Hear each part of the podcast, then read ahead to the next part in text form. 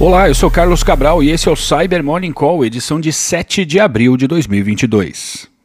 A gente começa falando sobre uma série de vulnerabilidades críticas que foram corrigidas pela VMware ontem em múltiplos de seus produtos e que, nos casos mais críticos, podem permitir ataques de execução remota de código. Foram oito CVEs que afetam o VMware Workspace ONE Access, o VMware Identity Manager, o VMware vRealize Automation, o VMware Cloud Foundation e o vRealize Suite Lifecycle Manager. A empresa recomenda a ação entre aspas, imediata para lidar com as vulnerabilidades. Links para os patches e medidas de mitigação aqui na descrição do episódio. E pesquisadores da Cado Security publicaram ontem os detalhes de uma ameaça recentemente identificada que foca em ambientes AWS Lambda, o serviço da Amazon que permite a execução de código sem a necessidade de ter um servidor. Apelidado como Denonia, o malware foi desenvolvido em Go com o objetivo de ativar um minerador de criptomoedas baseado no XMRig, ou seja, sua função é usar recurso de processamento alheio para minerar criptomoeda para o atacante.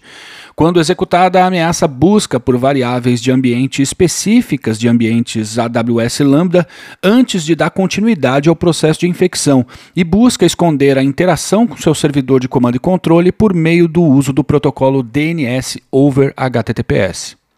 E o pesquisador da I7, Lucas Stefanco, publicou um relatório ontem sobre três aplicativos maliciosos focados no roubo de credenciais de acesso e tokens de duplo fator de autenticação de correntistas na Malásia. O objetivo da campanha é o de persuadir as vítimas por meio do Facebook a inicialmente acessar páginas web falsas que abusam da marca de seis empresas em que é possível contratar serviços de limpeza doméstica e de um pet shop local. Ao acessar a página, as vítimas vítimas são persuadidas a instalarem um aplicativo para Android supostamente na loja do Google, mas que na verdade é baixado da página do atacante.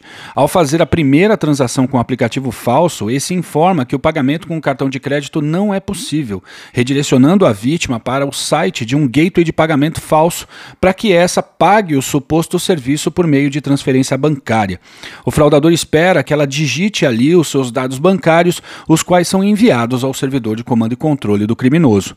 O aplicativo falso também é preparado para redirecionar aos atacantes as mensagens com tokens de duplo fator de autenticação. E a Cyber Reason publicou um relatório ontem sobre uma nova campanha de catfishing conduzida pelo Hamas contra alvos israelenses de alto escalão.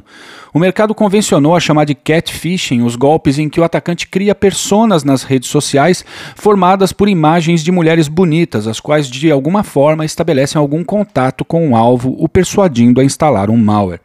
A campanha, que foi apelidada como Operation Bearded Barbie ou Operação Barbie Barbudo, tem como alvo funcionários de alto perfil que atuam nas áreas de defesa, no judiciário, em serviços de emergência e em outras organizações relacionadas com o governo israelense.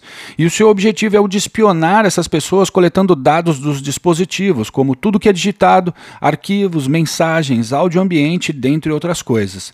São três as ameaças usadas nessa campanha: um aplicativo de mensagens falsos chamado Volatile Venom, um downloader denominado como Barbie Downloader, que é usado para baixar novas ameaças e módulos, e um backdoor apelidado dado como Barbie Wire Backdoor.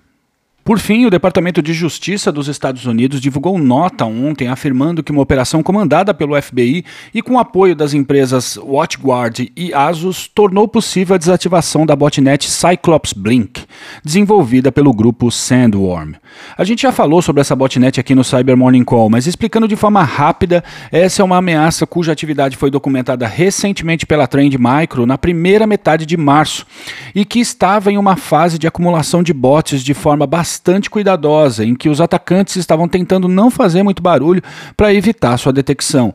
A Cyclops Blink tem semelhanças com outra botnet, a VPN Filter, que também foi derrubada por forças de segurança em 2018, e ambas foram atribuídas ao grupo chamado Sandworm, o qual já foi vinculado por diversas fontes ao governo da Rússia.